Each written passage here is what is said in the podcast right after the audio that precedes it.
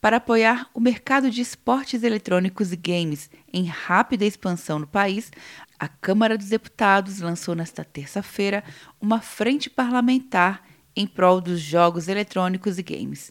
O presidente da Frente Parlamentar, deputado Coronel Crisóstomo, falou sobre a importância desse mercado. As ações agora da frente, a partir do seu lançamento, será buscar o setor industrial para conversarmos, ver o que nós podemos fazer como parlamentares para poder alavancar mais os negócios, para que possa criar empregos e renda. Para o deputado Luiz Lima, a sociedade se modifica de forma rápida e o Congresso precisa acompanhar essas mudanças. Você movimenta muitos empregos. Hoje os jogos eletrônicos ele movimentam um recurso financeiro imenso e muitos empregos em todo o mundo. Alberto Miranda, da Associação de Desenvolvedores de Jogos Brasilienses, avalia que o setor precisa de mais incentivos do governo. A gente tem várias empresas que são muito conhecidas, muito premiadas, a gente tem vários jogos brasileiros que são premiados lá fora, mas em relação à competição com o mercado de grandes empresas, de grandes, da indústria que é lá fora,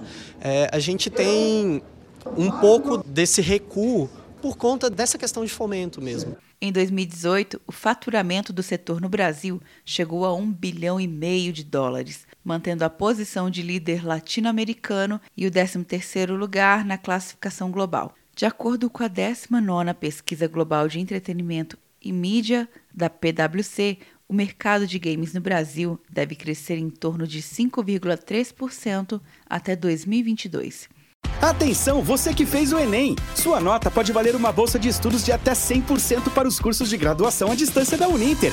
Isso mesmo! Até 100% de desconto em mais de 90 cursos. Transforme seu futuro. Acesse o site e inscreva-se agora. Uninter, a melhor educação à distância do Brasil. Uninter.com De Brasília, Luciana Castro.